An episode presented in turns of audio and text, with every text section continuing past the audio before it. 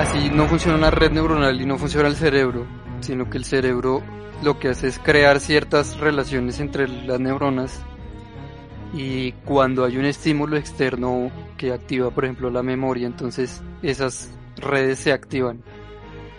Y eso hace, por ejemplo, que la memoria no sea fiel en la mayoría de las personas, porque los patrones que se activan se, que se van alterando con el tiempo.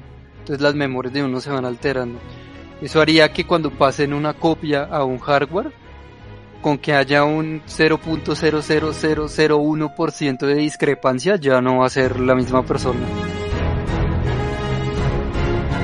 Bienvenidos, están escuchando el Logos Podcast. Los sueños no significan nada, Dolores. Solo es ruido. No son reales. ¿Qué es real? Aquello que es irreemplazable. Esa respuesta no parece satisfacerte. Porque no es completamente honesta. Tú a veces me asustas, Dolores. ¿Por qué demonios tendría miedo de mí? No de quién eres ahora, pero estás creciendo, aprendiendo tan rápido. Me asusta en lo que podrías convertirte.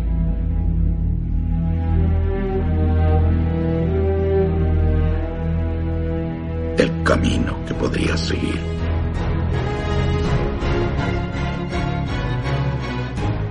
Síguenos en Twitter como arroba Logos Podcast, en iTunes, iBox, Facebook y YouTube como Logos Podcast. Nuestra idea es que una persona, aunque pudiera volver atrás en el tiempo, cometería los mismos errores, ya que está condicionada por su personalidad. Para nosotros no existe libre albedrío. Jonathan Nolan y Lisa Joy. Bienvenidos a esta misión del Logos Podcast. Nos encontramos enviando una nueva señal pirata hacia la Matrix. Desde Bogotá, Colombia, yo soy Kiwi Sly y en este episodio estaremos conversando sobre la segunda temporada de Westworld. Me encuentro muy bien acompañada de tres increíbles anfitriones. Textec, tiempo sin verte por estos lados. ¿Desde cuál parque llegas? Hola, Kiwi, 01, Sarek.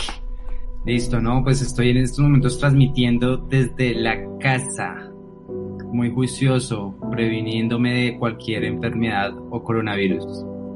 Está muy bien. Muy, muy, muy bien. Listo, desde otro parque nos llega Sarek. Uy, tiempo, tiempo sin escuchar a Sarek. ¿Cómo estás? Muy bien, gracias. Aquí confinado como todos, esperando a qué momento podemos retomar nuestras vidas más o menos normales. sí, muy bien. Lo bueno es que ya esta generación está un poco acostumbrada al tema de la virtualidad, entonces, magnificent. Y por último, pero no menos importante, 01, el alma pensante de Logos Podcast. ¿Cómo estás? Muy bien, muy bien. Muchas gracias, estimados oyentes, estimados panelistas, Kiwis Light Rocker, Testec, Sharek, bienvenidos. En esta emisión, en este podcast, vamos a conversar acerca de Westworld, segunda temporada. Eh, pues una serie muy interesante que ha venido de menos a más. En esta oportunidad, pues la segunda temporada ya nos trae pues unas, una serie de elementos muy interesantes que vamos a analizar el día, el día de hoy, el libre albedrío, la inmortalidad, ¿Será posible que podamos tener una base de datos digital de la humanidad? Vamos a hablar eh, de estos temas muy interesantes en el podcast del día de hoy.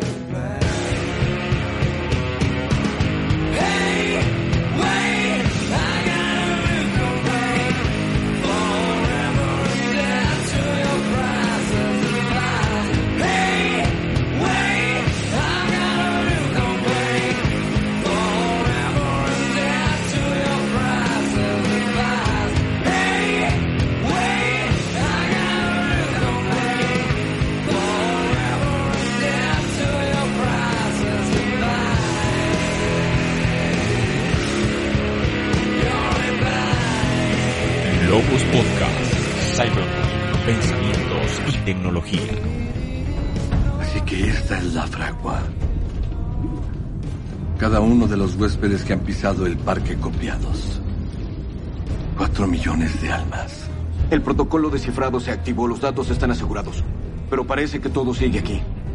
Todas nuestras almas perdidas serán salvadas. Bernard, ¿es aquí donde todas las historias de los anfitriones llegaron a su fin? Ciertamente es donde su historia terminó. Ideas, reflexiones. Sí, la verdad es que uf, la segunda temporada tiene unos temazos que la verdad me dejaron con la boca abierta. Buenísima. Creo que desde Game of Thrones no me, no me emocionaba tanto una serie. Bueno, no, no pasó mucho tiempo, ¿no? Hasta se, se transmitieron a la par.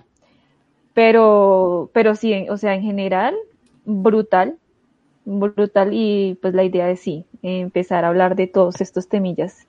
Digamos que sí hay que empatar un poco lo que fue la primera temporada y la segunda. Eh, pues obviamente toca, nada que hacer. Entonces, bueno, Sarek, cuéntanos un poco cómo podemos empatar el tema de los ensueños, el laberinto con esta nueva temporada que nos trae Westworld. Pues bueno, en la primera temporada se había quedado con el tema de, de, que el laberinto era una especie de camino para llegar a la autoconciencia de, de las máquinas.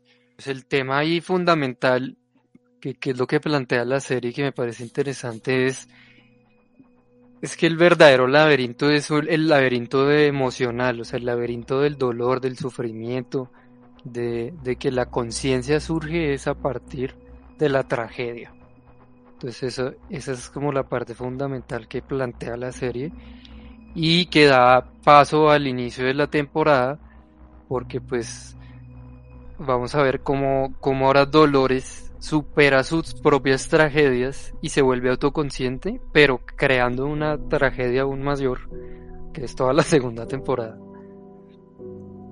Eh, pues eh, la temporada me ha parecido muy interesante pues porque además de plantear este tema también como decía 01 pues plantea los temas de la inmortalidad y uno de los temas más interesantes que plantea es de cómo la complejidad de la mente humana es mucho menor que lo que los seres humanos creen y que cabe en un libro sencillo mientras que la complejidad de una máquina de particularmente las máquinas del mundo de Westworld es, muchísimo más alta y requiere muchísimo más almacenamiento.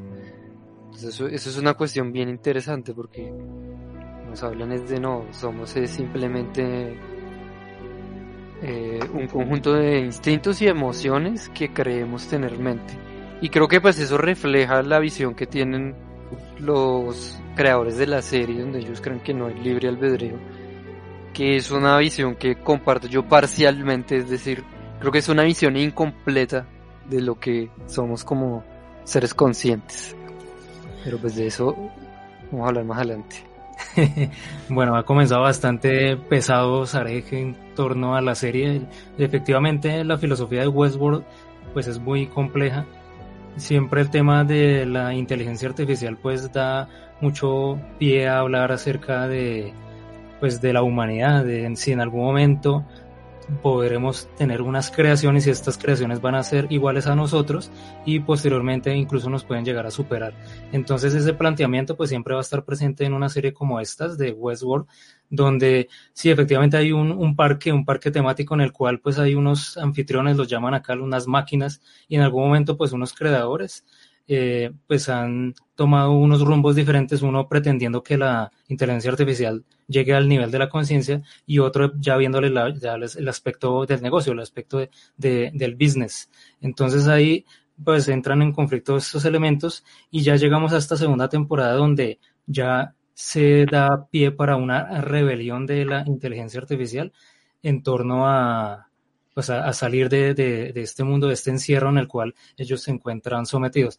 Y esto también da pie a un tema pues que vamos a empezar a analizar de esta segunda temporada y es acerca del libro albedrío, como ya lo mencionó eh, Sarek. Aquí me gustaría pues escuchar a Testek. Testek, en su opinión, esta serie de Westworld, como nos plantea esta, pues esta filosofía si es posible que unas inteligencias artificiales en algún momento sí lleguen a tener un libre albedrío o por el contrario, como están sometidas a una programación, seguirán siendo controladas a pesar de que ellas crean que pueden tener pues un, un libre accionar. ¿Usted qué opina, Testec? Bueno, eh, aquí, aquí este, tema es muy complicado, es demasiado complicado, porque incluso para, de, de manera muy personal, eh, me pongo a dudar si realmente existe la conciencia o no. Entonces, como el ser humano es capaz de hacer software y de hacer ahora software inteligente, o sea, que tenga la capacidad de hacer analítica de información y de esta manera pueda tomar decisiones de manera autónoma, hace pensar que el ser humano se comporta igual. El ser humano, el ser humano se comporta de acuerdo a sus experiencias, de acuerdo a sus memorias, de acuerdo a su genética, que la genética es un tipo, un tipo de memoria también, ¿sí? entonces, si reunimos todos esos componentes, generamos comportamientos o personalidades. Entonces es ahí donde uno dice, ¿existirá la conciencia? Porque la conciencia está altamente relacionada con el libre albedrío, ¿sí? El libre albedrío es esa capacidad pura y esencial de tomar tu decisión eh, de una manera consciente, ¿sí? Entonces ahí están los dos conceptos altamente relacionados. Y es por eso que eh, para mí Westworld en, en, todo, en, en, toda su, en, todas sus temporadas y especialmente en la segunda nos, nos muestra eso, nos muestra esa capacidad que tuvo Dolores, que a través de, eh, de, los, de, los, de los sueños que hablaron ahorita, logró adquirir esa conciencia. Pero eh, si ustedes bien recuerdan, el indio, el indio que se llama Acacheta, creo que se llama, Acacheta sí logró esa conciencia sin ningún factor externo. ¿sí? O sea, sin ninguna exposición del ser humano o una interrupción del proceso natural, ¿sí? Cosa que con Flores sí pasó. En todo momento, pues Ford y a través de Bernard le, hacían programaciones para que lograra encontrar o despertar ese, ese, estado de conciencia. Cosa que con el, con el indígena no pasó. El indígena por sí mismo logró encontrar eh, la respuesta a eso que llaman eh, eh, a quería llegar el laberinto, ¿sí? Que era romper esa, esa fachada en la que estaban metidos pues todos los, los, los, robots, androides, ¿sí? Entonces, Westworld muestra exactamente eso, muestra perfectamente cómo a través de las experiencias en las que, y, a través de nuestros preconceptos o nuestra red neuronal de conocimiento, logramos tomar decisiones de manera autónoma. Bueno, correcto, muy interesante. Sí, efectivamente, el tema de los ensueños, claro, esa es la, es la clave a la larga. Cada uno va a despertar de manera diferente de acuerdo a justamente esta tecnología, llamémosla de los ensueños, la cual fue desarrollada en su momento por, por Arnold en su afán en su intento de que la inteligencia artificial lograra llegar a la autoconciencia, como ya lo mencionó eh, Sharek y, y y sí, efectivamente, cada uno tomó un rumbo diferente. Entonces, en esta temporada vemos pues a los personajes como Dolores tratando de a la larga generar una revolución. Tenemos a, a Maid que está en ese afán de, de la búsqueda de, de, su hija, de su, de su familia.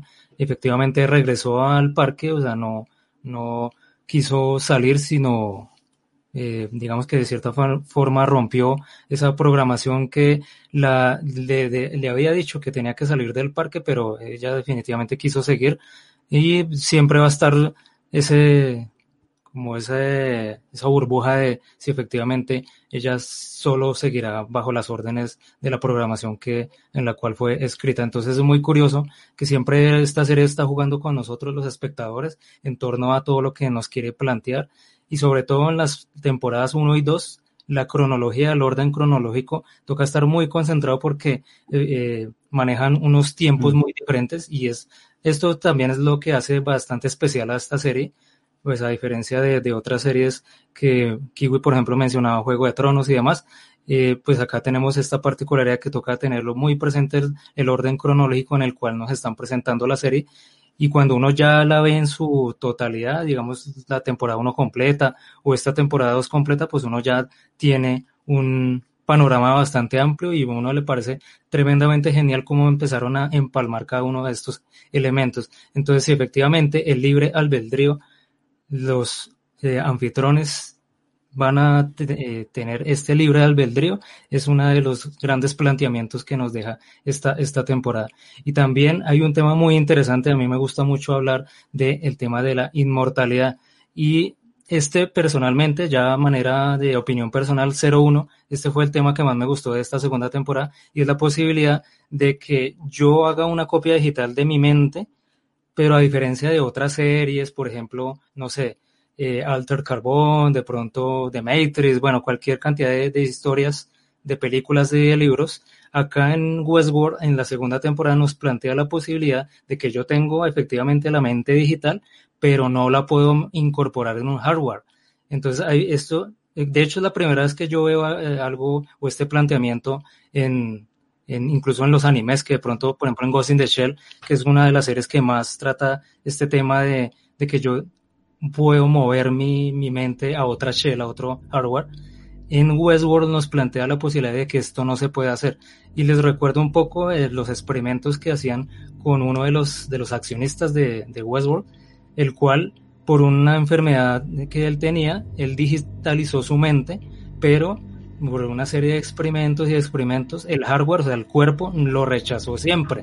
Entonces, esto personalmente a mí me, me llamó bastante la atención porque es muy diferente a lo que eh, plantean incluso Black Mirror y demás, donde eh, es como muy sencillo mover una, una mente digitalizada de un cuerpo a otro. Sobre todo Black Mirror, que eso sí el, es la, entre comillas, exageración total porque hasta en un oso pueden colocar una mente. Entonces, eh, un, un, muñeco, o sea, es bastante surrealista, pero en Westworld lo aterrizan bastante en el sentido de que la complejidad de mover una mente a otro cuerpo es algo tremendamente complicado.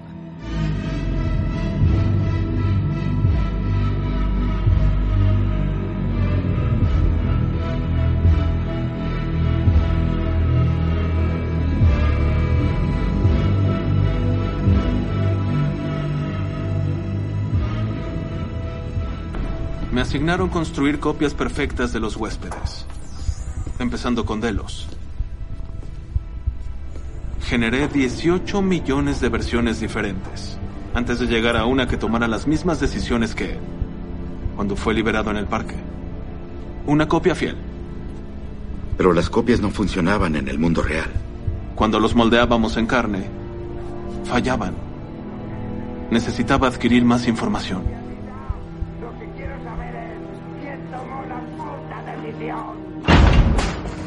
Incorporé sus secretos, sus mentiras. Quería fidelidad, no solo en las decisiones tomadas en el parque, sino en las decisiones que tomarían en sus vidas. Fue cuando comencé a ver la verdad. Dime tu principal impulso. Mi hijo.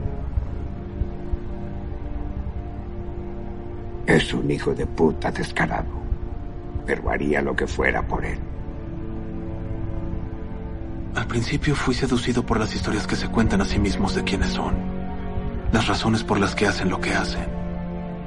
Necesitaba saber por qué toman las decisiones que toman. Entre más buscaba una respuesta, más entendía que no lo hacen.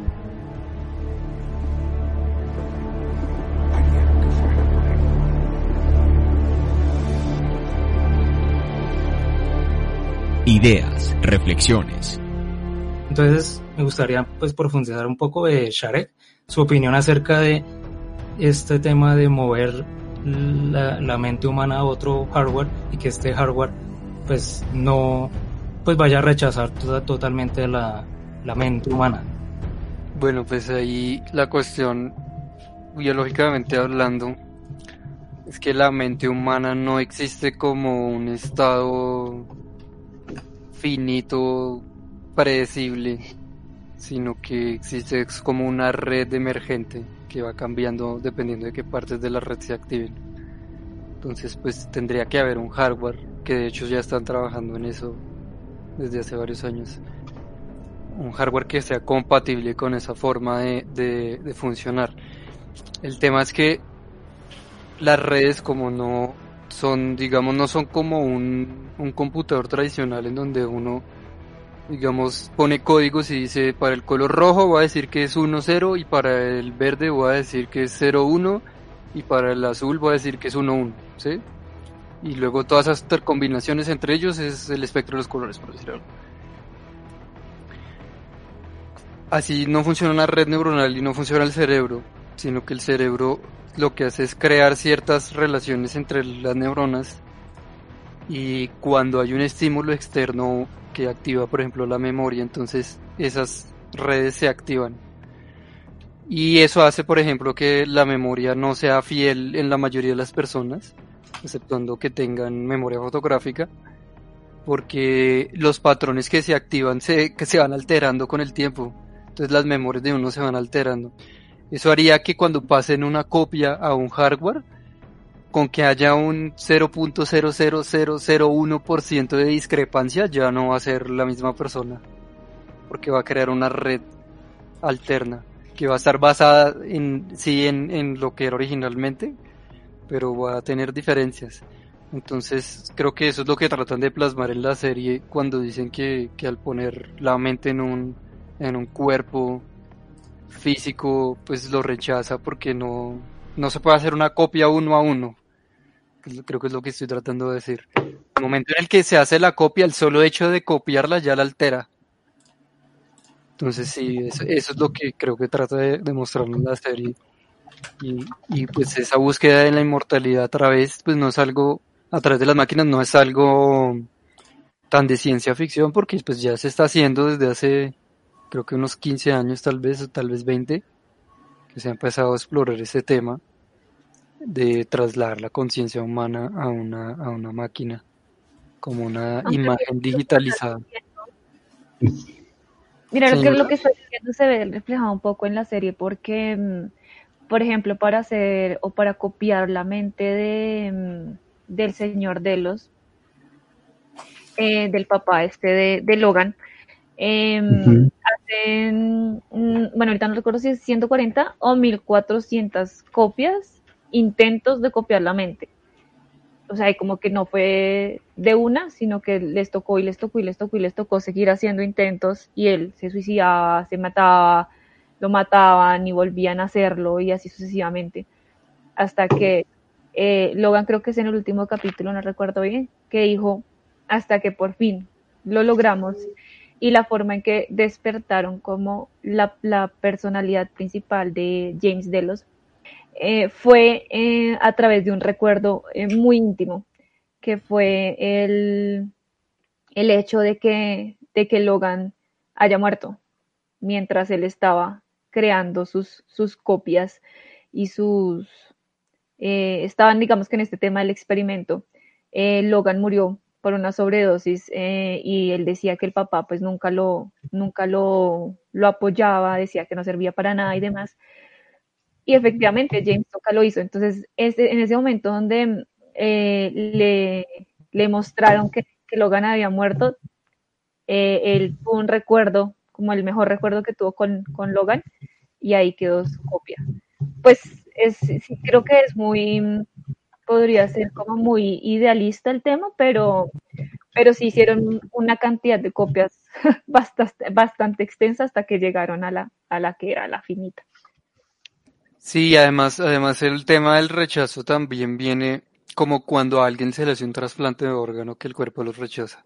Porque digamos que durante muchos años se ha tenido una idea de que una cosa es la mente y otra cosa es el cuerpo, pero lo que se ha ido descubriendo en el siglo XXI es que no, que la, la mente y el cuerpo son pues un todo.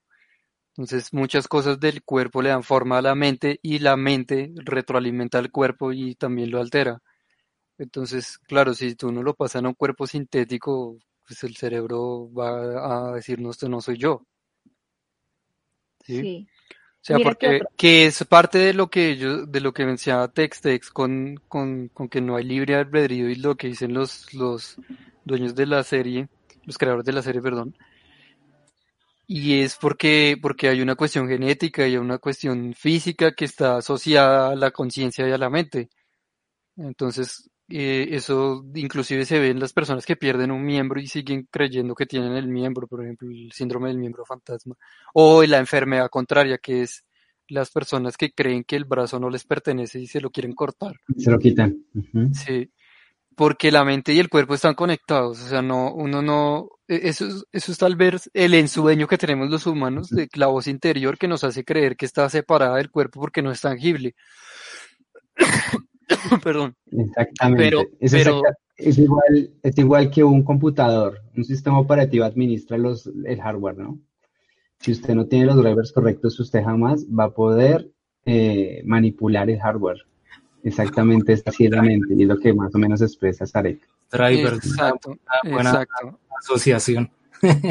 Entonces, digamos que eso, esa es como la gran dificultad que muestran en la serie y que creo yo también va a existir en el mundo real y es que al transmitir la mente al, al- a un cuerpo sintético, eh, pues no, no, no va a haber congruencia física porque la mente, la mente está conectada al cuerpo y de hecho, por ejemplo, el tema de la memoria, de la memoria muscular, todo ese tema es, pues es justamente la asociación de algo físico en el cuerpo con, con algo de la mente que se vuelve subconsciente. Eh, entonces, sí, no, no creo que vaya a haber esa, esa facilidad de pasarlo a un cuerpo sintético. De hecho, en otras series como Alter Carbon también lo mencionan, porque ellos dicen que, que en Alter Carbon, para los que no sepan, pues el concepto de la conciencia es que se puede transferir de un cuerpo biológico a otro a través de una pila donde queda guardada la memoria. Eh, y ahí en esa serie decían que si la persona se pasaba a un clon del cuerpo que, digamos que tenía las características físicas lo más cercanas posibles al cuerpo original, la persona podía hacer miles y miles de traslados y no tenía problema. En cambio, cuando se trasladaba entre cuerpos que no eran el de él, se empezaba a volver loco lentamente. Ese es- es- eso mismo es lo que muestran en la serie. Y en la serie hay una cosa que me parece muy particular y es el tema de la fidelidad. Y es que, claro, la prueba de fidelidad es tratar de ver si la persona sí quedó copiada correctamente a la máquina y cuando encuentra, cuando la mente encuentra discrepancias, es que falla, que empieza a dar ese rechazo. Y es por, pues, por lo que he venido mencionando, porque no, o sea, el solo hecho de copiar la mente de un cuerpo a otro ya la altera, porque, porque ya no es la misma máquina, no son las mismas redes. Aunque miren, Este es Y uno de los principios de la seguridad de la información, la integridad. Si la integridad de datos te- se tiene que garantizar. Si no existe esa integridad, ya la información no llega completa y pues genera los errores que siempre encontraban en las copias. Claro, y Mm. el problema, el problema es que cuando uno habla de un sistema complejo como el ser humano, como la mente humana, eh, la integridad es prácticamente imposible de garantizar porque la más mínima variación cambia el resultado. Entonces es prácticamente imposible garantizar esa fidelidad. O sea, cada persona al transformarse en otra, o sea, para mí, digamos que lo clonaran a uno y le copiaran la conciencia al clon, para mí eso ya no es uno, ya es otra persona basada en uno. O sea, puede que se comporte muy similarmente a uno con un, con un grado de congruencia casi del 100%, pero nunca va a ser igual. Sí, de acuerdo. Bueno, muy interesante. Sí, sí, sí. Perdón, Sarek, lo interrumpí. Qué pena. Tranquilo, tranquilo.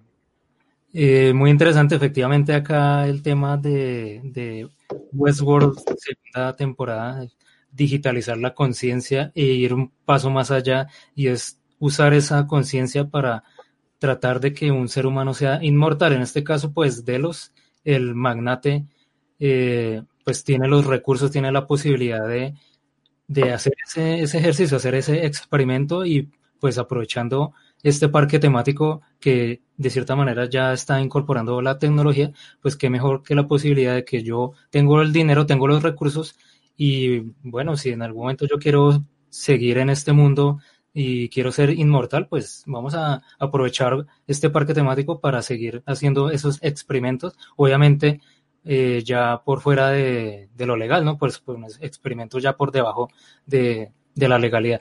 Entonces, Sí, efectivamente, acá han mencionado pues una serie de temas muy interesantes. Por ejemplo, eh, Sarek mencionaba eh, el tema de, Alter Carbón, de, otras series, de otras propuestas en las cuales digitalizar la, mente humana, eh, pues dentro de lo que es la ciencia ficción, pues obviamente siempre se van a saltar un poco que toda la, complejidad que esto representa y ya lo dan como un hecho.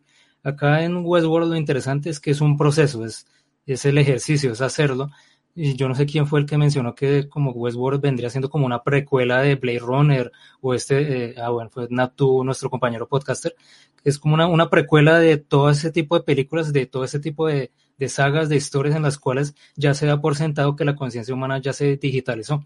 Y en Westworld es como la, la, como el antes, como el proceso que se va gestando desde un paso previo en el cual eh, veamos cómo es el ejercicio de, qué tan complejo es la mente humana, qué tan complejo es eh, digitalizarla, qué tan complejo es que otro cuerpo la pueda aceptar y así sucesivamente. Entonces, es algo muy interesante, efectivamente. También Sarek mencionó el tema de, de los fenómenos emergentes. La conciencia es un fenómeno emergente. Recordemos que la emergencia nos dice que la, el, todo no es, no es la suma de las partes, sino es, es algo más. Entonces, el, el clásico ejemplo del electromagnetismo, si yo tengo un, o el magnetismo, perdón, si yo tengo un imán y lo descompongo en todos sus átomos, cada átomo no tiene magnetismo, es el conjunto, es la red la que genera el magnetismo, es la asociación de cómo están conformados todos los elementos para generar este fenómeno emergente y la conciencia obviamente ya a un nivel de complejidad muchísimo más avanzado que, que nos sobrepasa a cualquiera de nosotros en estos momentos con el conocimiento que tenemos, pues la mente humana ya es algo tremendamente muchísimo más avanzado.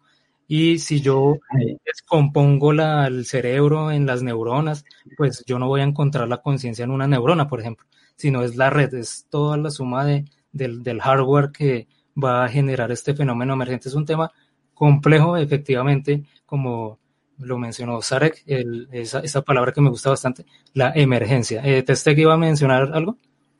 Sí, es que ahí si, si llegamos a meter física cuántica, queda, queda peor esa receta de, de crear instancias, porque pues ustedes saben que la física cuántica es todavía, todavía está en, como en desarrollo, en descubrimiento, en investigación, en el sentido que, que incluso que un, un, el comportamiento de un átomo varía ahora también dependiendo del tiempo y el espacio. Entonces imagínense, si le metemos tiempo y espacio, ya haríamos, ¿será que si hago una copia de, de, de ¿sí? Igualito, pero lo estoy haciendo en un tiempo distinto y en un lugar distinto se va a comportar igual que el otro Sarek, o el original Sarek. Y ahí es donde también empezamos a, ver, eh, a ponerle un poquito más de sabor, más enredo al tema de, crear, de clonar, de clonar la memoria. Sí, porque ese, ese es el otro, la otra parte de esta segunda temporada la, el almacenamiento de toda esa cantidad de, de, personas, ¿no? La, la, copia que hicieron de cada una de esas personas a través de los sombreros. ¿Mm? Entonces, es, ¿qué van a hacer con, este, con, con, con esa cantidad de, de, información? Que es lo que más, para de los, eh, lo que más les vale, ¿no? Lo que querían garantizar, o sea, les valía huevo el parque. Los que querían era tener esa información para explotarla en el mundo real. Y se puede de varias formas, pero, pero um, algo que dijiste me, me, llama mucho la atención y es sobre el tiempo, pero de otra manera. Y es la siguiente, uh -huh. en, el, en el parque ellos utilizan como el comportamiento de las personas para descifrar su personalidad y poderla convertir en un, en un logaritmo. Pero entonces también hay que ver que, eh, que, el comportamiento de una persona no se refleja solo, por ejemplo, en las decisiones que tomó en una semana o en un mes o en un año, no, no, tampoco en la serie no se especifican cuánto tiempo están los huéspedes, que, por ejemplo, William dice que va, ha ido durante 30 años, pero no significa que lleve 30 años metido en el parque. Eh, puede que, por ejemplo, no sé, yo voy a, Disneyland una vez al año, un fin de semana. ¿Sí? O sea, digamos que el tiempo no, no es claro cuánto tiempo exactamente están dentro del parque. Pero sí, sí siento que, que cogía un poco con cuáles son las decisiones o las experiencias que tuvo esa persona, tanto en su niñez como en su adolescencia, porque son estas experiencias, son estos traumas, son estas dificultades, todas esas experiencias las que crean nuestra personalidad. Y, por ejemplo, eh, una parte muy importante del ser humano, una etapa demasiado importante es la niñez. Hasta los siete años, eh, en, el tema de, la, psicología, pedagogía, eh, se ha descubierto que, que, se, que se genera esa personalidad y, se, y quedan los traumas para toda nuestra vida. Y cómo nosotros en nuestra adultez vamos a afrontar los problemas según lo que ya vivimos. Entonces creo que sí cogió un poquito en eso porque puede que hoy yo tome una decisión, pero dependiendo de lo que, no sé, de lo que haya pasado, puede que realmente tome otra, ¿sí? Eh, eh, digamos que un universo paralelo en el que pueda tomar miles de decisiones, como decía Doctor Strange, veo 14 millones de, posibles eh, futuros de posibles, de posibilidades. Entonces, sí, sí, siento que le falta un poquito eso a la serie. En cuanto a qué pueden hacer con la información, eh, siento que, igual también hace parte de lo que ya estamos viviendo hoy en día. Claro, no es tan avanzado, no es como tan que ya tiene nuestra personalidad descifrada, pero sí es el hecho de, de lo que tú buscas en, simplemente con las cookies, lo que tú buscas en Internet, ya están descifrando qué es lo que quieres o con, con los audios, ya estás descifrando lo que quieres. Entonces, eh, bueno, no me quiero adelantar a la tercera temporada, pero ver cómo funciona el mundo real en Westworld, pero no el mundo de estos androides, sino, por ejemplo, como lo muestran en Black Mirror, ¿no? Que es una persona del común, una persona del común, ¿cómo ve, cómo ve esto? Desde otra perspectiva, la perspectiva del, del mundo real. Ajá. Porque, sí, porque la serie la se concentra, por lo menos lo que es la primera y la segunda, se concentra en la perspectiva dentro del juego. Pero sí, sería interesante ver la perspectiva fuera. Cómo era la vida, por ejemplo, de William saliendo del juego y viviendo y enfrentándose a su esposa que está a punto de suicidarse, que se embaraza, ¿sí? Eh, cómo fueron los negocios con, con, con Delos, ¿sí? eh, cómo era la vida, incluso hay un tema que, que como que hace falta, es, porque no profundizan, es, es la concepción de la idea del parque. Muestran retazos a lo largo de la primera y segunda temporada entre, entre Arnold y Ford, pero hubiera sido súper ver cómo, cómo es que nació esa idea un poquito más a profundidad, ¿cierto? Yo creo que ellos la veían muy como técnico, o sea, somos como los ingenieros de manera muy técnica, ¿no? O sea, digamos que Arnold sí la veía de manera un poco más psicológica. Eh, digamos que, por ejemplo, aquí sentados, nosotros cuatro, yo veo un poco a, a 01, lo veo en una posición de Arnold, y por ejemplo a Textec, em, no, a Zarek lo vería un poco más en la posición de, de, de Ford y Texte y yo nos movemos un poco con lo mismo, tú eres un poco más técnico, yo soy un poco más de, de mercadeo, ¿no? Entonces yo sería más como el, el, no el de los, sino el William, ¿no? El que, bueno, tenemos esto, pero lo podemos usar para mercadeo, lo podemos usar para publicidad, lo podemos usar para vender bases de datos, ¿sí, me hago entender? Entonces yo creo que ellos dos eran más como esa parte técnica de bueno, yo quiero hacer el y el otro se fue más por la parte filosófica, sí, o sea, me parece una combinación genial y realmente puede ser en cómo funciona una empresa, que sus socios todos tienen como una visión un poco diferente, ¿no? Lo que a mí, por ejemplo, acá me, me pone a pensar es, ¿por qué nadie conoce a Arnold? O sea, ni gana, ¿really? es una locura que solamente por conozca a Arnold. Eso no, no me lo como. Realmente yo también estaba pensando eso. es casi lo mismo de como, por ejemplo, en Microsoft, porque todo el mundo conoció solo a Bill Gates y no a Alan Paul o, Steve Jobs y Bosniak, por ejemplo. Pero, pero bueno, eso a nivel público es entendible, pero entre la gente que trabaja en la empresa no tiene lógica. A menos de que hayan echado a todos los empleados antiguos y no haya ni uno solo. Sería la única explicación. Sí, o sea, el público, pues uno conoce como, creo que lo hablamos la vez pasada, y es que siempre haber como una persona, un representante, eso pues, no, no está mal, ¿no? Pero adentro adentro nadie lo conoce, no, eso sí me parece una locura. Sí, porque si es cierto que, digamos, en una empresa tan grande como Delos, sí, sí es posible que muchísima gente no sepa ni cómo es el dueño, porque eso pasa en la vida real. De hecho, tanto es así que es el, el gancho que utilizan en ese programa de jefe encubierto, que es que mucha gente no conoce al dueño. Pero que nadie lo conozca, sí es, no, o sea, no es creíble. Tendría que, mejor dicho, nunca haber ningún empleado antiguo. Nunca haber habido ningún. Es más, bueno, claro que William nunca se encuentra con él al principio, se encuentran eso al final, ¿no? Cuando ya uno sabe que él está basado en Arnold. Pero, eh, pero ya ni siquiera es muy Arnold, ¿no? Porque, eh, ah, bueno, yo quería hacer ese comentario cuando tú estabas hablando de, del tema de, de, la, de cómo se formaría el, la copia. Y, y, y, Bernard es también un, un ejemplo interesante porque Bernard eh, fue una copia de Arnold, ¿no? Pero en ese proceso, en ese experimento que estaba haciendo Dolores, que ahí quedé como en shock cuando yo dije como, ¿what? La copia de Arnold la hizo Dolores, no la hizo Ford. ¡Wow! O sea, re loco. re loco, me encantó. Sí, pero... Espérame, un segundito. Eh, pero entonces, Bernard no es totalmente Arnold, o sea, no es una copia fiel a Arnold porque Arnold se, o sea, Arnold se, se, suicidó, cosa que Bernard no era capaz de hacer, por ejemplo.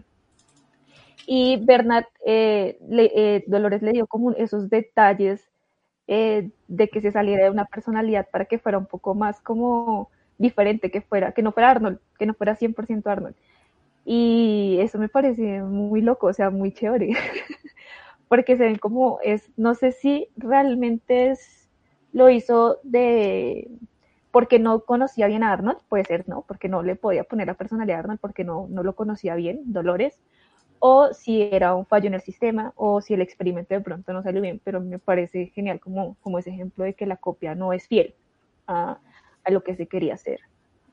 Sí, de hecho, ahora que lo mencionas, esa es como la parte en la que yo no estoy de acuerdo con los, con los productores, creadores de la serie, y que veo también como una falla en el planteamiento de la serie, en el sentido de que ellos dicen que una persona que se enfrente a las mismas situaciones siempre va a cometer los mismos errores.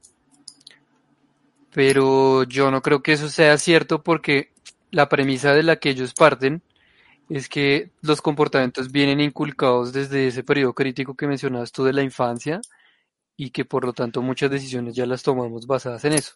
Ahora, eso es cierto y de hecho se ha demostrado científicamente que es cierto, pero, pero no es absoluto porque uno es adaptable. Esa es la gran capacidad que tenemos los mamíferos y en particular los seres humanos, los Homo sapiens, y es que somos adaptables a las circunstancias y que las personas pueden cambiar. Entonces eso significa que si una persona la ponen a vivir las mismas circunstancias para que cometiera exactamente los mismos errores, tendrían que ser, las circunstancias tendrían que ser 99.99999 casi que infinito de, de iguales y eso en la práctica es imposible lograr porque siempre hay algo que cambia, siempre. Y para darles un ejemplo muy sencillo, cuando uno está solucionando un problema, digamos uno tiene un problema en el trabajo y uno no sabe cómo solucionarlo y de pronto llega a la casa y vio una novela que no tiene nada que ver con el trabajo y eso le dio la idea para solucionar el problema, ¿cierto? Entonces eso significa que para que tú repitieras y tomaras exactamente esa misma decisión tendrías que haber viajado en el mismo bus o en el mismo carro, a la misma hora, con la misma gente, con el mismo clima, con el mismo programa de televisión, haberte comido exactamente lo mismo, habértelo comido por el mismo lado de la boca, haber sentido exactamente las mismas sensaciones. O eso es prácticamente imposible. Es imposible. Es imposible lograr eso. Eso no pasa en el universo, no pasa. Bueno, ya después de desahogarse Sarek, eh, respira profundo, por favor. Cuenta esta vez. bueno, muy interesante lo que han planteado, sí, efectivamente, todas estas ideas de Westworld temporada 2. Y aquí vamos a avanzar en algo que ya nos hizo el preámbulo Testeg y es acerca de esa base de datos, aunque Testeg mencionaba inicialmente el tema de, de los visitantes los clientes de, de, estos parques se colocan un sombrero y este sombrero va eh, obteniendo la información, exacto. Entonces, pero entonces vamos a ver el tema mm, en su totalidad y en el sentido de que eh, existe algo llamado la forja. Ustedes recordarán esta especie de biblioteca o esta especie de servidores, eh, los megaservidores que van a contener todas las conciencias, tanto anfitriones como se supone que, que conciencias humanas digitalizadas, pero entonces este concepto ya lo hemos visto efectivamente, por ejemplo, a todos se nos vino a la mente la gran serie de Netflix eh, eh, Black Mirror en su capítulo de San Junípero.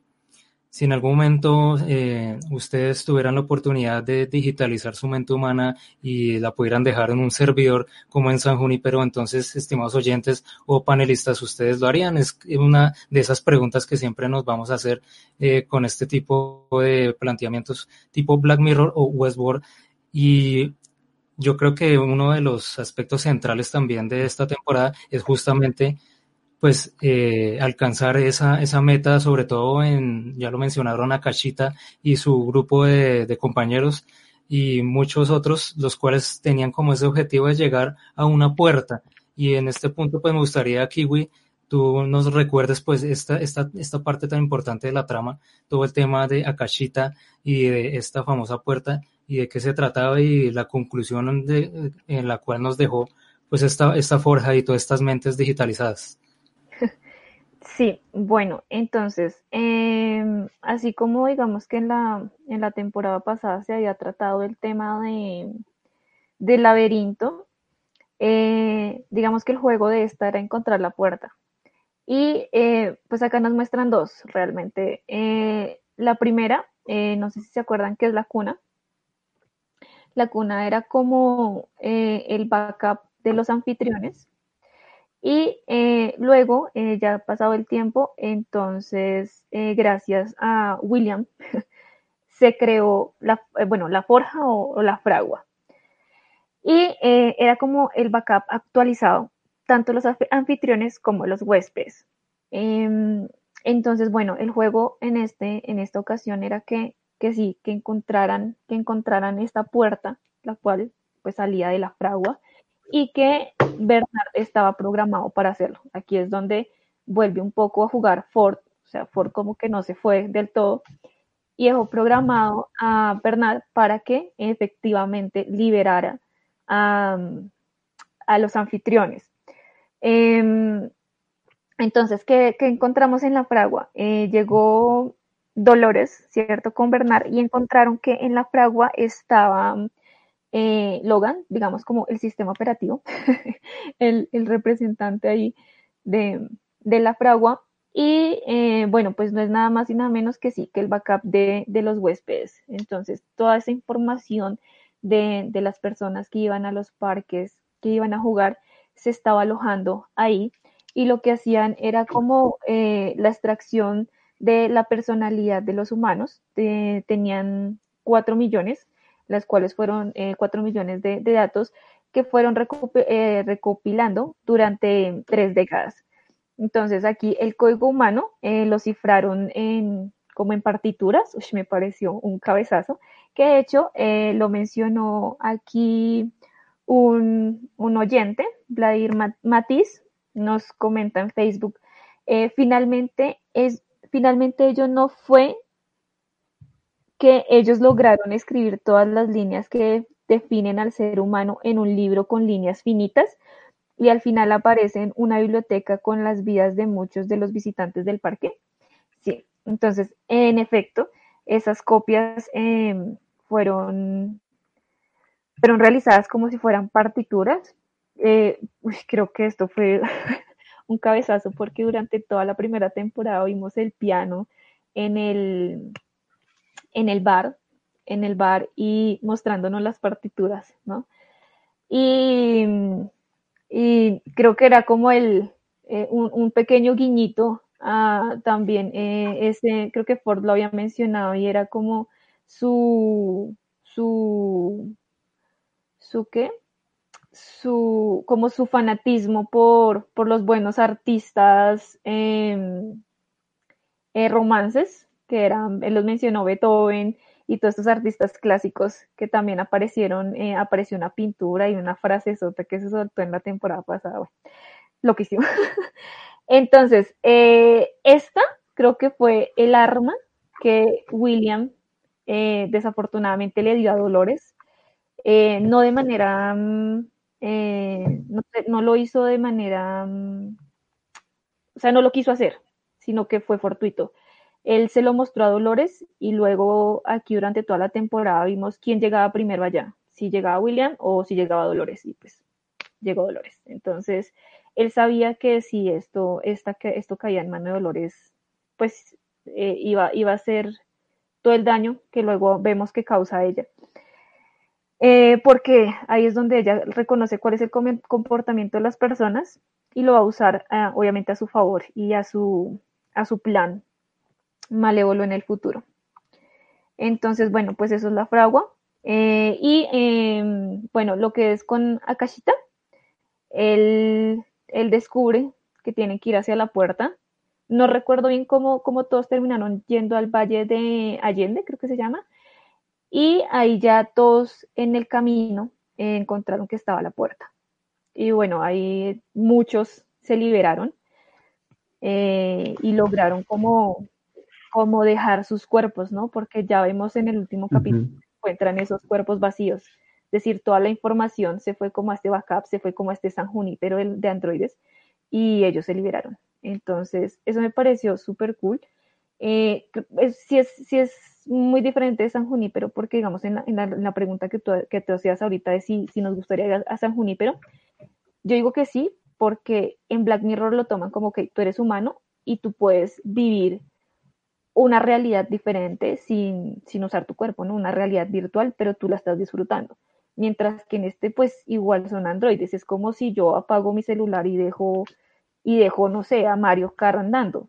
¿Sí? Pues no, ahí es donde tú dices, ¿será que sí viven? ¿Será que no viven? Pues simplemente, pues son, son, son numeritos, ¿no? Son logaritmos. Entonces, pues para mí no, pues no tiene sentido, pues para qué usas un, un disco duro en eso no, pues para mí no, no tiene sentido. Y ya. Eso es muy pero sí. A Cachita lo que hizo fue convencer a la gente. Ese sí fue solo, les vendió la tierra prometida y lo siguieron. Para recordarte eso fue así. Sí. Ah, Me acuerdo bien. Sí, fue Moisés, fue como Moisés, algo así. Sí, efectivamente, el tema de cuando cruzan la, el portal o la puerta y cómo van cayendo los cuerpos, ¿no? Como esa separación de, del, del, hardware y del software muy curioso. Muy interesante esa forma de, plasmarlo en, la serie. Y sí, efectivamente, pues bueno, de, de pronto Kiwi, eh, ahí es donde entra el debate que en más de un podcast lo hemos tenido, y es acerca de si efectivamente estas inteligencias artificiales son eh, seres humanos o tienen sentimientos y demás. Entonces Kiwi pues es de la postura, pues en más de un podcast lo ha mencionado, de que siguen siendo máquinas, siguen siendo numeritos como acabo de mencionar. En cambio, pues para mí Black Mirror y, Westworld es, son eh, seres humanos, ya es la tecnología que se ha desarrollado para tener una conciencia para que ya sea un ser humano más. Entonces sí es el eterno debate de siempre de la, de la posibilidad que nos plantean eh, estas series.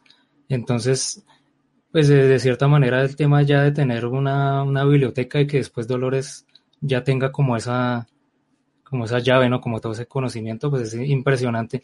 Y pues en la actualidad, como ya lo han mencionado ustedes eh, acá en el podcast, pues eh, el conocimiento es poder, ¿no? El, tener toda la información. Eh, ¿Qué opina de, de, toda esta temática de poder tener ese, banco, esa, base de datos de todas las mentes? Pues lo que ya me ha mencionado, ¿no? Pues yo lo veo como, digamos, algo muy complejo que no, no creo que existiera como una base de datos en el sentido tradicional que uno entiende lo que es una base de datos, sino Sería más bien como una colección de cerebros artificiales. Es que, por ejemplo, mira que, que lo que... Pues requeriría muchísimo, muchísimo capacidad. ¿En qué momento se vuelven humanos? Porque es que ahí es donde yo no estoy de acuerdo con algo de la serie y es que solamente ¿cuántos despiertan? Cuatro. O sea, si nos ponemos a ver bien, porque Héctor no despierta. La acompañante que va con Héctor no despierta. Clementine nunca despierta. Eh, ¿Cómo se llama esta otra? Ángela nunca despierta.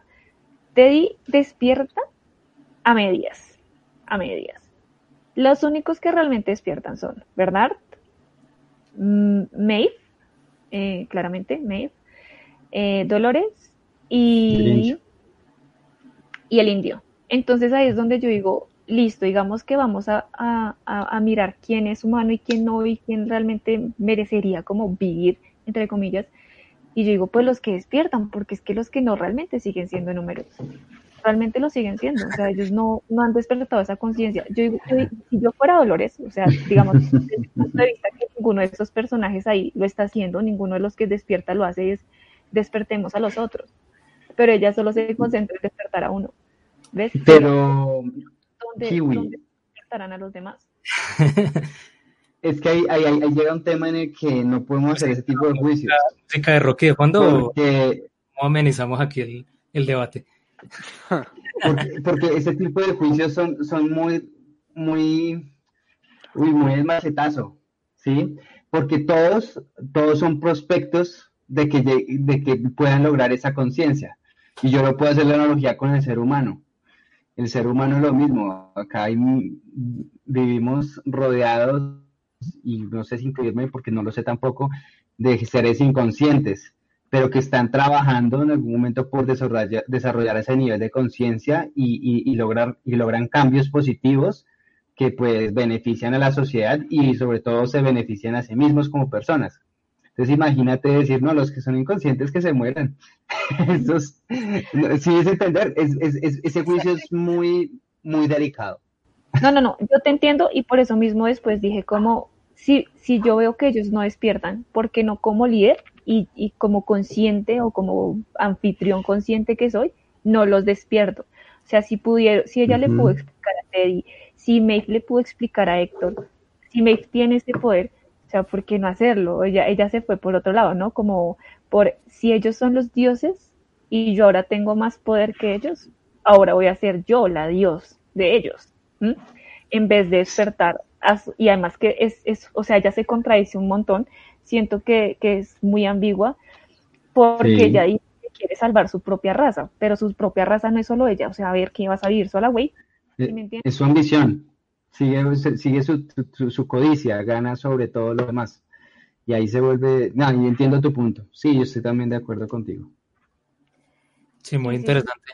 También hay que tener presente los niveles de conciencia, ¿no? Porque, por ejemplo, no sé, pues Testec hizo el ejemplo de, pues de otros seres humanos, pero por ejemplo los animales, las plantas, pues están vivas, pero pues hay un nivel de conciencia eh, casi nulo, por decirlo, en las plantas o muy poco en los animales y así sucesivamente. Entonces, digamos que en ese sentido, pues las conciencias también a su vez tienen unos grados y de pronto, muy, muy acertada la palabra de Testeg, los prospectos, ¿no? Porque en algún momento un prospecto se puede convertir en autoconsciente, pero el hecho de que no sea autoconsciente en este momento no significa que no tenga el derecho a existir por, así decirlo, y pues muy bien el, esa parte. Y claro que eh, Kiwi tiene razón en, en, esa personalidad de Dolores que, que pues le hace falta pues como más ideas, como más criterios para sacar una mejor revolución adelante. Y bueno, sí, hay uno, si uno le pone a analizar, pues claro, ahí, ahí uno le puede encontrar muchas fallas argumentales también, pues a ese tipo de, de cosas, ¿no? Sí, pues es que ya no está liderando una revolución, sino una venganza. Ese es el problema. Ella está, liderando, ella está liderando una venganza a su favor, pero una revolución como tal no, porque pues un verdadero líder no haría lo que ella hizo.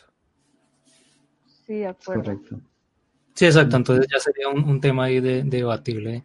De la, digamos que es como lo que muestran en, en, el último capítulo, que ella se empieza a transformar a través de, de Bernard, que ella, después de que Bernard la mata y vuelve y la, la mete en otro cuerpo, ya dice, uy, sí, espere, usted como que tiene razón, mejor no voy a matar a todo el mundo, dejémoslos vivir allá felices y, Y por eso deja vivo a Bernard en realidad, porque ella dice, ella se da cuenta que, que ella por sí sola es solo venganza y dolores. Muy, muy apropiado su nombre. Venganza y dolores. Por eso deja a Bernard vivo, porque ella dice, usted que pues yo no soy humana, entonces no lo voy a matar a usted, usted es mi contraparte, usted es la que me modula. Sí, sí, muy interesante. Y bueno, hemos hablado de unos temas muy interesantes analizando la segunda temporada de Westworld. Hemos eh, hablado del libre albedrío, de la inmortalidad, de la digitalización de las mentes humanas. Y pues a lo largo de, de, una serie de personajes, todos muy complejos, es una serie pues que tiene una amplia gama de personajes. Uno puede llegar a sentirse pues identificado a favor de unos, de los otros. Sin lugar a dudas, el hecho de de que los mismos anfitriones de las mismas inteligencias artificiales puedan llegar a enfrentarse entre sí por tener ideales diferentes. No es que como tipo Terminator, la rebelión de las máquinas, que pareciera que todas las, las máquinas estuvieran eh, en contra de la humanidad como, como un, unánimemente. Acá tenemos una serie de, de, de, escalas de grises, tenemos unos que aparentemente se, tienen pues un grado de bondad, otros no tantos. Entonces cada uno tiene su propia agenda y eso es lo que hace esta serie muy interesante. Es muchos personajes a los cuales uno les puede seguir el hilo y que mal que bien, pues ahí eh, se, se, han forjado pues un, un, camino. Entonces, pues esto ha sido la segunda temporada de este podcast. Pues me gustaría entonces que cada uno de ustedes pueda comentarnos pues sus opiniones, de pronto algún tema que haya faltado, que quieran expresarlo, pues acá es, es, es el momento. Entonces, eh, Testec, ¿cómo le ha parecido esta segunda temporada? ¿Qué expectativas tiene y, y, qué espera para, para, el futuro de esta, de esta serie? Eh, a mí me gustaría que plantearan un poquito más los, los tonos eh, dramáticos que a mí me gustan, o sea, enfocarlos mucho desde la parte del exterior, que eh, en la tercera temporada, como se ha visto en los adelantos, ya por fin van a salir del mundo digital y vamos a explorar un poco más el mundo real, entonces a la expectativa del tema y que se profundizara un poco más en estos temas de conciencia, uff, sería de lujo. Pero es que estos temas también pueden aburrir a, otro, a, otros espectadores, ¿no? Hay otros espectadores que les gusta la acción, la movida, el guion rápido, pero por ejemplo a mí personalmente me gustan los temas un poquito más, más profundos, entonces pues bueno, sería sería muy, muy, muy interesante ver esos puntos en el futuro. ¿Por qué no en la cuarta temporada? De acuerdo. Bueno, Kiwi, Sly Rocker, ¿cómo te ha parecido esta segunda temporada y pues algún tema que pronto nos hubiera faltado conversar hoy? Eh, uf, bueno, haciendo memoria, varios, ¿no? Pero, uy, uno que a mí me encantó y creo que una de una de las escenas que a mí me hizo parar de la cama fue eh, cuando William se empezó a preguntar por su realidad, fue como, ¡buh! Porque, claro, o sea, llevamos una temporada, creo que este fue a, a mitad de temporada, poco, no, no, esto fue ya final de temporada cuando, cuando William eh, le disparó a la hija. Brutal. Mm. O sea, yo dije, increíble, porque, o sea, yo decía entre mí, o sea, usted no la puede disparar, es su hija, está loco, ¿qué, qué le pasa? No, no, William, no. ¡Pum! No, bárbaro. Sí. Bárbaro porque llevan, o sea, todo, todo, hasta acá la historia era como, bueno, los androides, te cuestionas tu realidad, te cuestionas tu realidad, pero ahora tú, humano, te cuestionas tu realidad, ¿será que estás programado? ¿Eres libre? O sea, esa escena me pareció bárbara, bárbara. Entonces él como, no, tú eres una anfitriona, no sé qué. O sea, eso me pareció increíble, la verdad, me pareció que lo manejaron muy bien me sentí en una tensión increíble, buenísima la verdad. Y lo otro mm, que no hablamos mucho fue de, no lo mencionamos, ¿no? Pero acá ya eh, entramos a dos parques de lleno, que fue al de, al de la India y al del Japón feudal. Eh, brutales también, me, me, gustaron muchísimo. No me imaginé, por ejemplo, uno de la India, eh, de Raj creo que se llama. y eh, el Shogun World, que digamos que, uh -huh. el que el, el, el que, que, nos encanta la, la, cultura asiática, pues sería lo máximo, ¿no? Y iba a hablar, y no, iba a hacer un comentario, pero es de la tercera temporada, Pero sí, o sea, este Rack me pareció genial. Digamos que fue una pincelada por encima, pero me parece chévere. Y el de, bueno, por ejemplo, también el hecho de que, mm, eh, digamos que no es tanto como de, de, estos temas profundos, pero sí el hecho de que en el Japón fundal veamos que, que me pareció medio aburrido, ¿no? O sea, como que, como así que los no tiene para contratar gente o creativos, ¿no? Porque el guionista que ahorita se me pasa el nombre, diciendo, no, pues es que no me queda tiempo para, para hacer otra historia ni creatividad. Y yo, ¿es en serio? ¿Usar uno para hacer las historias de todos los parques? Dame el favor. Pero eso, eso muestra es la realidad corporativa de nuestro mundo. Eso es lo que hacen las empresas. Real real, o sea, remedio que no, nada que ver. Pero sí, lo que dices es totalmente cierto, es la realidad, nada que hacer. O sea, si tú puedes ser el diseñador gráfico, por favor, también necesitamos que programes la página web y también necesitamos que eh, hagas la mensajería. O sea, básicamente. No, horrible. Eso sí, como que no me gustó, pero pues sí, puede pasar, pasa. Hay un, añadido rápido, un añadido rápido que también puse a pensar es es lo, lo, bien que reproducen las, las características de la programación orientada a objetos.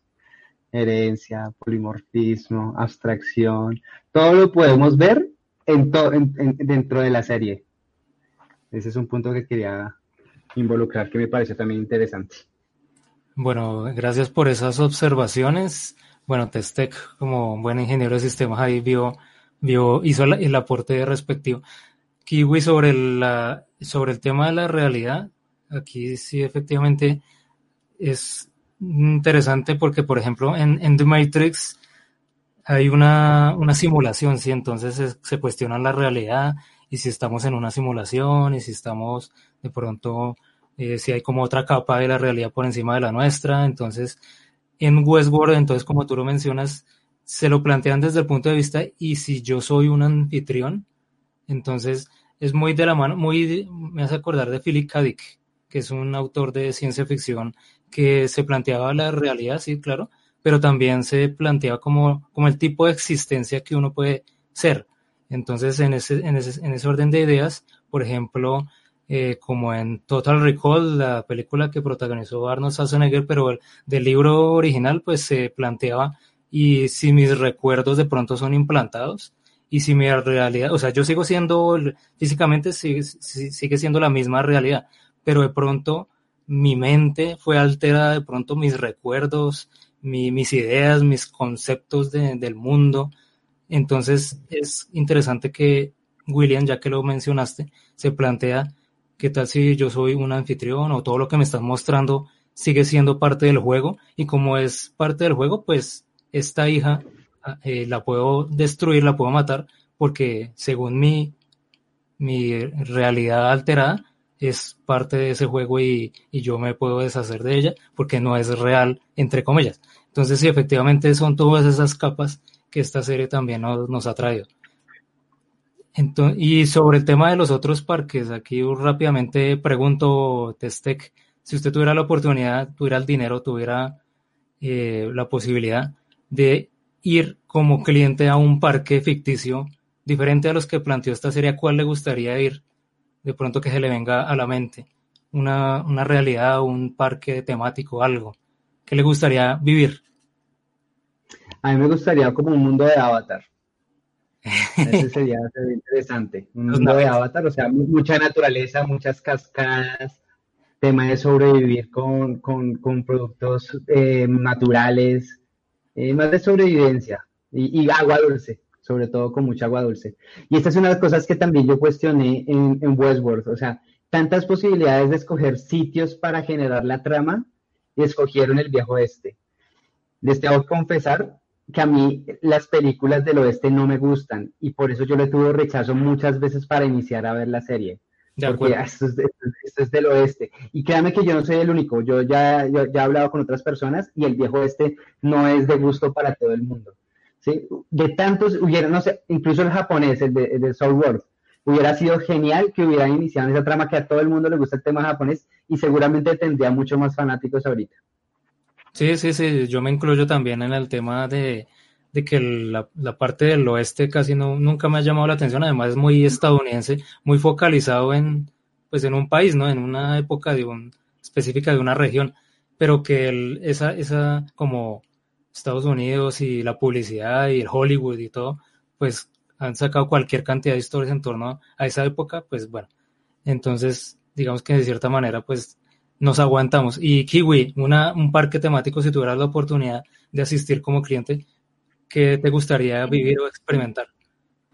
Yo le doy un, antes de dar mi opinión, le doy un por dos al comentario Textec, tampoco soy muy afín a, los temas estos del viejo este, no, no me, no me llaman mucho la atención, eh, pero bueno, digamos que Westworld es otro tema. Eh, bueno, si yo tuviera la oportunidad, no me encantaría, a mí me encanta la magia, la magia, yo, pues, ustedes saben que mi, mi saga favorita es Harry Potter. Un pero Hogwarts. no, no, no, sí, pero no solo un Hogwarts, sino yo lo veo muy como un Dungeons and Dragons, ¿m? de magos, sí, y también me gustaría un mundo oscuro. Creo que serían dos parques que me encantarían. Un, y un mundo oscuro con Vampiro la Mascarada, Hombre Lobo y algo con Cthulhu. Sacaste el rol completamente. Bueno, y, y, y Sarek, antes de, de, preguntarle sobre Westworld, entonces, otros parques, un, si usted tuviera la oportunidad, la, el dinero de asistir a un parque temático, ¿a cuál le gustaría asistir como cliente? Hmm, tenaz, tendría que tener mucha plata porque yo soy fan de la historia, entonces yo iría a todos, man. Yo iría a todos, pero digamos que el, al que primero iría sería al de uno que fuera romano, greco-romano. Como, no sé, de la época de, de que específicamente, de los 300 o... No, no tan atrás, me gustaría la época pues de formación del Imperio Romano, o sea, cuando estaba entre República e Imperio. La época de Julio César. Vea, pues, bueno. Ah, pero, pero allá había muchas orgías y todo eso. ¿En serio usted quiere ir allá?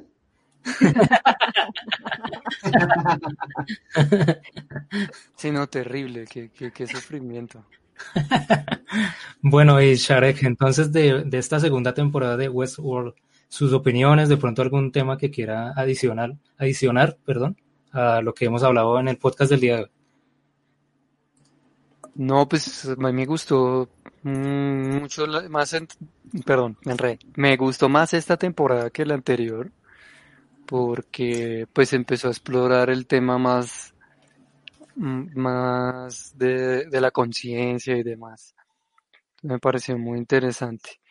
A mí sí me gusta eh, esa ambientación del viejo este. Entonces, desde niño me ha gustado. Entonces también me gocé de esa parte. Eh, me gustaría mucho que desarrollen bien el tema de, de qué le pasó a William y cómo resultó en esa escena post créditos. De, de, cómo resultó siendo él un, un, un intento de, de, La famosa escena. Sí, un intento de, de replicación. Me gustaría que explicaran eso, pues a uno no le, no le dejan claro, creo que no hay manera de saberlo a ciencia cierta de, de si eso último que le ocurrió a él fue muchos años después de Dolores o, o o sea, en qué momento fue lo, lo que él vivió con Dolores, fue durante, antes o después, o... Ese, ese me parece interesante que lo, que lo exploren. Y sí, también me gustaría ver pues cómo es, cómo son los androides en el mundo real, porque pues, si, si hay un parque temático lleno de, de anfitriones, es, es muy probable que también haya anfitriones en el mundo real, pero haciendo tareas como las que no nos gustan, ¿no? Limpieza, mantenimiento, todo eso. Entonces me gustaría sí, ver cómo, cómo desarrollan eso. Sí, de acuerdo. Bueno, entonces... Sería muy discriminatorio. bueno, entonces eso ha sido todo por el día de hoy. Muchas gracias, estimados oyentes, por estar atentos a todo este análisis que hemos realizado muy interesante. Y bueno, la, la, siguiente convocatoria para la temporada 3, que como ya nos anticipó Testec, pues vamos a ver qué pasa cuando ya nos muestre un poco más del el mundo real, las afueras de Westworld. Entonces, cordialmente invitados a futuro para que nos sigan escuchando. Entonces, muchas gracias, estimados eh, compañeros podcaster, eh, Kiwi, Sly Rocker, Testec, Sharek, muchas gracias por participar en el día de hoy. Bueno, un gracias placer. por la invitación. Entonces, Muchas bueno, gracias. Perfecto, entonces eso ha sido todo por el día de hoy. Me despido, 01. Hemos enviado esta nueva señal pirata hacia la Matrix desde Bogotá, Colombia. Y bueno, antes de irnos, tenemos una pregunta de un oyente, eh, Kiwi, eh, por favor, que me, me, decías antes de cerrar el programa. No, eh, no perdón, Testec, qué pena. Testec me sí, decía. Cuéntenos. Bueno, dice, pero finalmente no fue que ellos lograron escribir todas las líneas que definen el ser humano en un libro con unas líneas finitas y al final aparece en una biblioteca con las líneas de muchos de los visitantes al parque. Esto toca editarlo. Esta es la parte que toca editar. Cuéntale de Kiwi por qué. Texte, ya lo habíamos leído, hombre. Pero qué pasa que no le pones cuidado a tus compañeras. Sí, recuerde que yo mencioné que no estaba de acuerdo con eso porque el ser humano. Menos mal se cortó, alcanzó a despedir, alcanzó a despedir. Ay, pues yo no me despedí. Eso se va a editar. Hagamos otra vez el de la despedición. Bueno, pero que me la risa, listo. Bueno, entonces eso ha sido todo por el día de hoy. Muchas gracias por escucharnos, estimados oyentes, estimados panelistas, podcasters. Yo soy 01 y hemos enviado esta señal pirata desde la matriz hacia... Ve, ahora me enredé, ¿sí? Bye. Bye. le, le dije al revés. Bueno, entonces otra vez. Bueno, eso ha sido todo por el día de hoy. Eh, Kiwi, muchas gracias por participar el día de hoy. Saludos. Gracias a ti por invitarme. ¡Uh! Volveremos. Muchas gracias por aceptar la invitación. Eh, gracias, gracias por la invitación. Tengo la misma energía que Kiwi. Espero que nos veamos nuevamente. Gracias. eh, Sarek, muchas gracias por participar en el podcast del día de hoy. No, a ustedes por compartir sus ideas. Y bueno, eso ha sido todo por el día de hoy. Westworld, segunda temporada. Yo soy 01 y hemos enviado esta señal pirata hacia la Matrix desde Bogotá, Colombia. Un saludo para todos ustedes y chao. Chao, chao. Chao, chao.